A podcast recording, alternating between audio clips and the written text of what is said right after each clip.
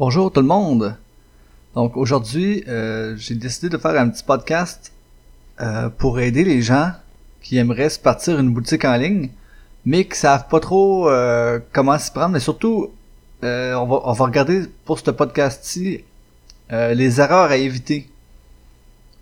C'est ça, moi j'ai je m'étais parti mon premier site e-commerce, ma boutique en ligne en 2010, en mai 2018.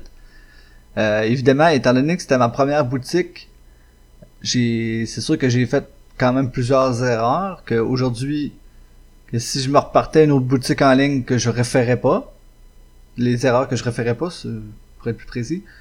Donc euh, c'est ça on va regarder ensemble les 7 erreurs à ne pas faire lorsqu'on veut se partir une boutique en ligne euh, spécifiquement en dropshipping.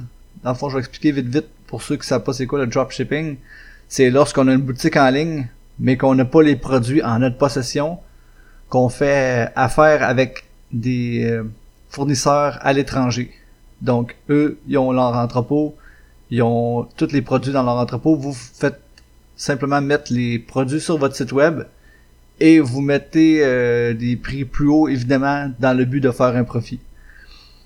Donc, euh, la première erreur que je vous suggère vraiment de, de regarder, euh, c'est ça, c'est d'avoir une niche qui est pas trop compétitive et quand même assez euh, spécifique.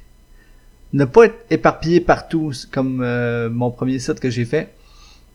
C'est ça, faut pas être trop généraliste. Idéalement, c'est d'avoir une niche euh, vraiment spécifique et d'avoir des produits qui se retrouvent quand même pas si facilement.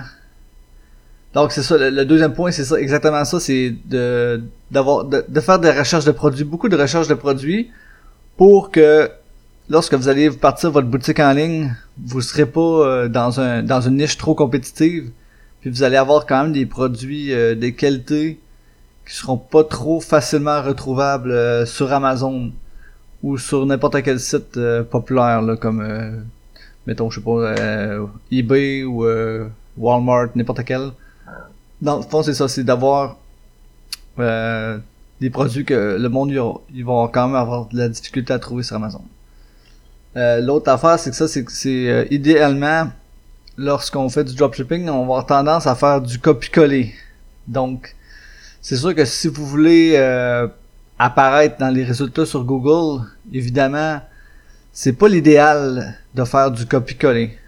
Essayez d'avoir des descriptions euh, de vos produits euh, quand même euh, qui se démarquent de vos compétiteurs et non juste simplement faire du copie-coller. Euh, c'est sûr qu'avoir une bonne segmentation puis une, bonne recherche de mots-clés, comme on, le quatrième point, c'est ça, c'est avoir aussi de, de faire une bonne recherche de mots-clés. Ça va aider vraiment pour le référencement. Idéalement, le évidemment, le référencement, c'est pas quelque chose que vous allez voir des résultats immédiatement. Ça va prendre euh, certains mois, même voire des années. Mais au moins, si vous avez déjà une bonne structure, euh, ça va être beaucoup moins long que si vous simplement vous faites simplement du copier-coller.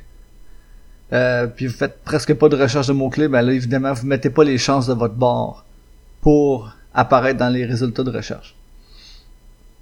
Aussi un autre euh, point, le cinquième point, ça serait d'avoir un nom de trop trop difficile à retenir.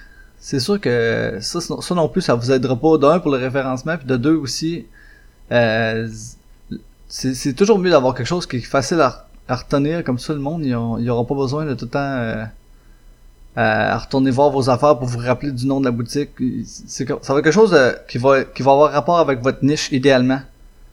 Donc un nom qui est facile à retenir puis qui est en lien avec votre niche.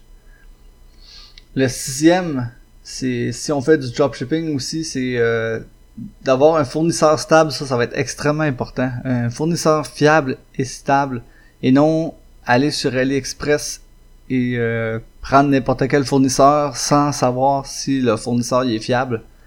Euh, ça, c'est une erreur que pas mal tout le monde, euh, lorsqu'ils se part une boutique en ligne, surtout en dropshipping, ils vont faire. Puis le dernier, c'est vraiment euh, d'avoir un site euh, qui va avoir des images trop lourdes et aussi qui sera pas euh, adapté pour mobile.